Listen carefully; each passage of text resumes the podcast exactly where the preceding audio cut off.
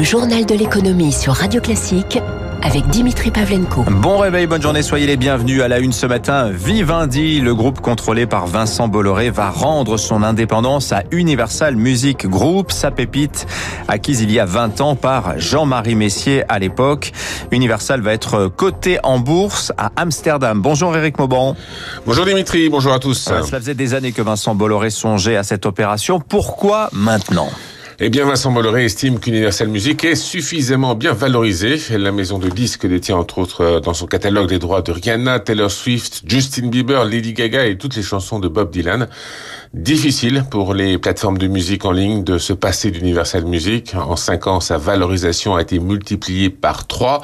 Elle est évaluée aujourd'hui à près de 30 milliards d'euros, soit quasiment la valorisation de Vivendi. Universal Music est devenu une machine à cash pour Bolloré. Il est temps de profiter de cette manne financière.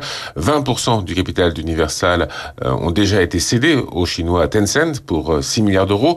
60% du capital de la maison de disques seront distribués aux actionnaires de Vivendi sous forme d'action universelle. Enfin, Vivendi conservera 20% du capital. La manœuvre va permettre euh, de mieux valoriser les actifs du groupe et de renflouer les caisses pour saisir de nouvelles opportunités. Elles sont nombreuses. Bolloré est intéressé par certaines activités de Lagardère, notamment son groupe d'édition et européen. Euh, l'homme d'affaires suit également de près la vente du groupe M6, propriétaire de RTL. D'autres acquisitions sont à l'étude dans la production audiovisuelle et la télévision payante. Le but est de continuer à faire grandir Vivendi pour qu'il devienne un géant des médias et des contenus. Merci Eric Mauban. Le Conseil d'État juge sévèrement le projet de loi climat qui a été présenté au Conseil des ministres la semaine dernière. Alors l'avis du Conseil d'État n'est que consultatif, mais sur les 69 articles du texte, hein, le Conseil en estime trois juridiquement fragiles. Alors d'abord l'interdiction de la pub pour les énergies fossiles, article jugé mal rédigé. Idem pour l'article 34 sur le développement de la vente en vrac. L'État, selon le Conseil, n'a pas compétence à imposer aux distributeurs d'y consacrer 20% de leur surface. Enfin, problème également avec le délit d'écocide en tant qu'infraction intentionnelle. Le Conseil d'État estime euh, que celui-ci tombe déjà sous le coup de la loi. Le texte doit être examiné par l'Assemblée nationale à partir de fin mars. Le gouvernement veut aussi accélérer le déploiement des bornes de recharge rapide pour les véhicules électriques sur les aires d'autoroute. 100 millions d'euros vont être consacrés à subventionner jusqu'à 30, voire 40% de l'installation de ces équipements qui sont déjà présents sur environ euh, un tiers des 440 aires de repos du réseau autoroutier français. L'objectif, c'est 100% de couverture d'ici fin 2022. Écoutez ce qu'en pense Arnaud Aimé, spécialiste du marché automobile chez SIA Partners. Les objectifs du gouvernement en termes de déploiement, ils seront pas atteints tant que ceux qui investissent n'ont pas intérêt à investir. Les investisseurs, ils savent que les coûts restent supérieurs aux recettes parce que les bornes de recharge elles sont pas saturées, il n'y a pas toujours des gens qui consomment dessus. Et puis en plus, il faut que ce soit compétitif en termes de prix, il faut que les matériels soient fiables. Tout ça, ça représente des dépenses d'exploitation. Donc si l'investisseur, il n'a pas une garantie par l'État sur son revenu, en tout cas au début, dans les premières années, avant que le véhicule électrique se déploie largement en France, eh bien, il n'investira pas. Arnaud Aimé du euh, cabinet SIA Partners. Ce rappel à la rigueur aussi de Bruno Le Maire ce week-end. Le ministre de l'économie a répondu au tenant d'une annulation de la dette Covid. Hein. Une dette, ça se rembourse, dit en forme de la palissade hein, le locataire de Bercy qui prévient pour la suite. Hein. Nous sommes, dit-il, le pays euh, développé qui travaille le moins, celui dont le système de protection sociale est aussi parmi les plus généreux. Ce n'est plus tenable. Il faudra une réforme des retraites après la crise, estime Bruno Le Maire. La crise, elle, n'en finit plus hein, pour certains secteurs. Ainsi, des discothèques fermées depuis mars dernier. Sur 1600 établissements en France, une centaine sont aujourd'hui en liquidation judiciaire, 300 en procédure de redressement. C'est donc un quart du parc des discothèques françaises qui est au plus mal. Certains gérants ont donc décidé de se reconvertir provisoirement en attendant la réouverture. Émilie Vallès. Patrick Lalanne gère la plus grande discothèque de centre-ville d'Europe, la plage à Bordeaux, 10 000 mètres carrés, vide depuis 11 mois.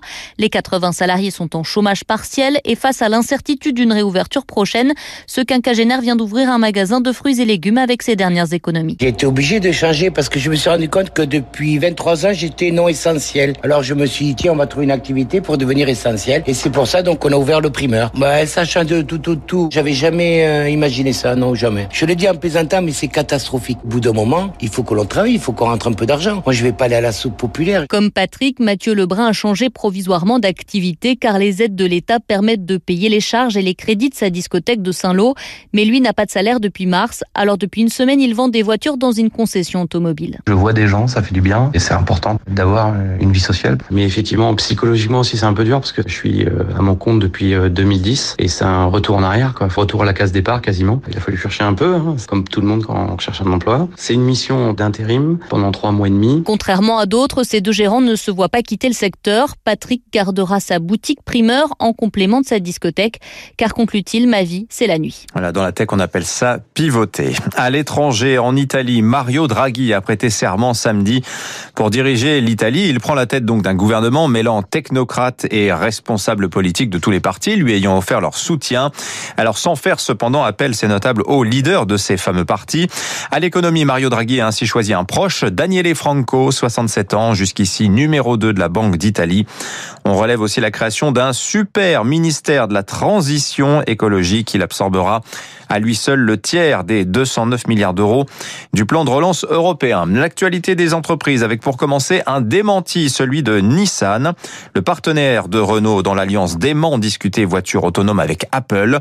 Selon le Financial Times de ce week-end, hein, le fabricant de l'iPhone a approché le constructeur japonais le mois dernier. Euh, le coréen Hyundai, lui, a déjà décliné l'offre d'Apple qui progresse, euh, semble-t-il, dans la technologie de conduite autonome et s'est fixé comme objectif de commercialiser un modèle à partir de 2024. En France, le courtier CAFPI à vendre, ses fondateurs, les frères Assouline, souhaitent rester indépendants mais cherchent un associé, investisseur ou industriel pour accroître leur présence en France et en Europe. Récemment, le concurrent de CAFPI, Meilleur a été cédé par Goldman Sachs 700 millions d'euros, soit 17 fois son EBITDA. CAFPI vaudrait lui entre 200 et 300 millions. Quand enfin, quand une start-up, euh, une star du web, pardon, et une de la musique unissent leurs forces, le patron de Twitter, Jack Dorsey, a annoncé vendredi la création avec le rappeur Jay-Z d'une fondation pour financer le développement du Bitcoin comme devise d'Internet. Ils vont ensemble donner 500 Bitcoins, soit l'équivalent de 25 millions de dollars, à cette entité baptisée Bitrust. Le Bitcoin, justement, a presque touché les 50 000 dollars cette nuit à Hong Kong avant de retomber de 6% autour de 46 000 dollars. Les marchés pour finir.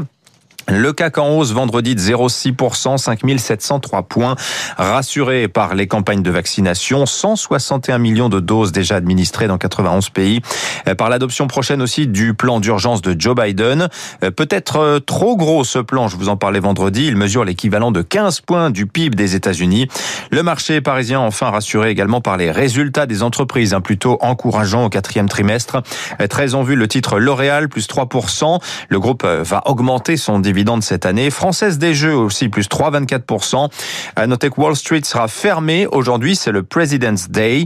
Vendredi, le Dow Jones plus 0,9%, 31 459 points. Et le Nasdaq plus 0,5 aussi, 14 095.